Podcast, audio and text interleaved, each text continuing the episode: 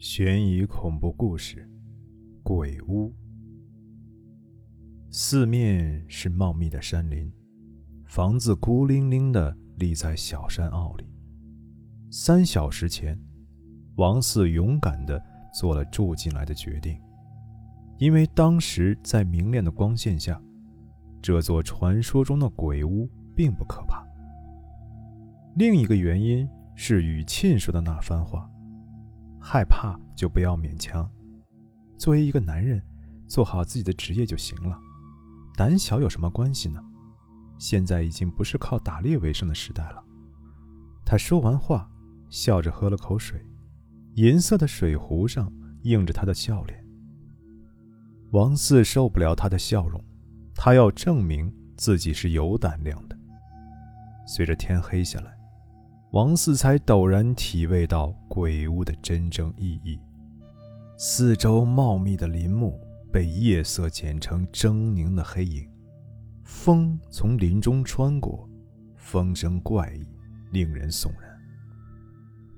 屋主在数小时前说的话，此刻异常清晰地在王四耳边响起，比他说的时候还清晰。十年前。我家十口人住在这里，一年之内死了七个。你看，你头顶上那根房梁，就是我女婿吊死的地方。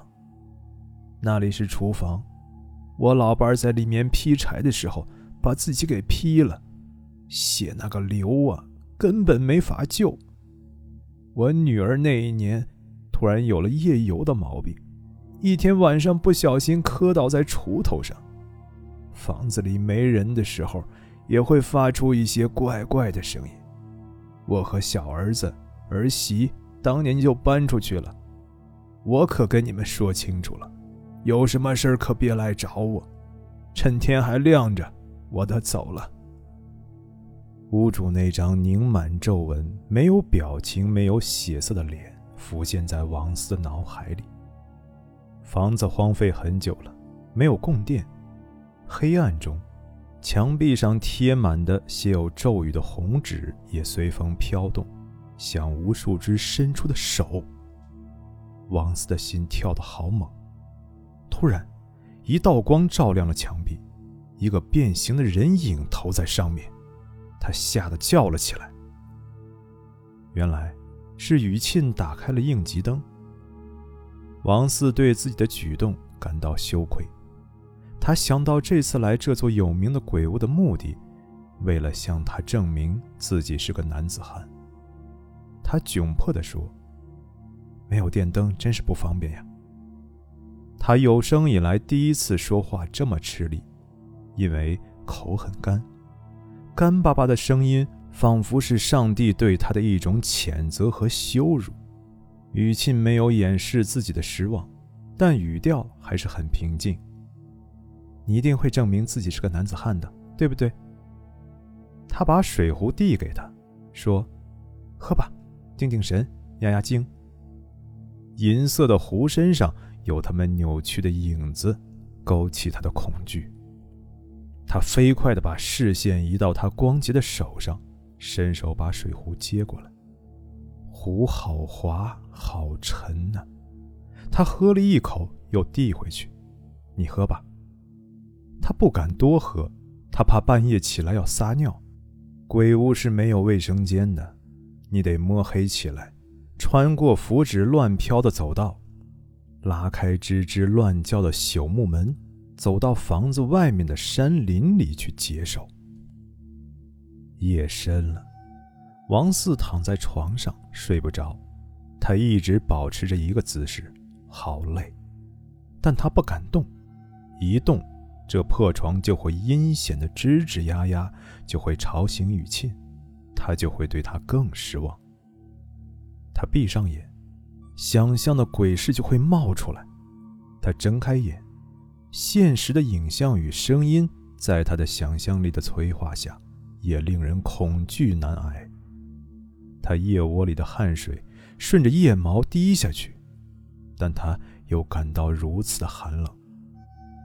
雨沁的呼吸声好陌生，就像他从来没有听过一样。他打开手机，这才想起不能上网。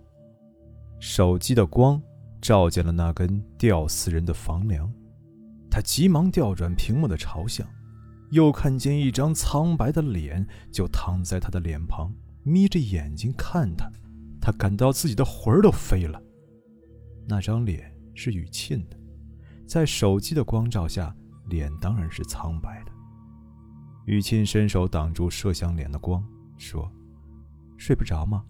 为什么开手机？”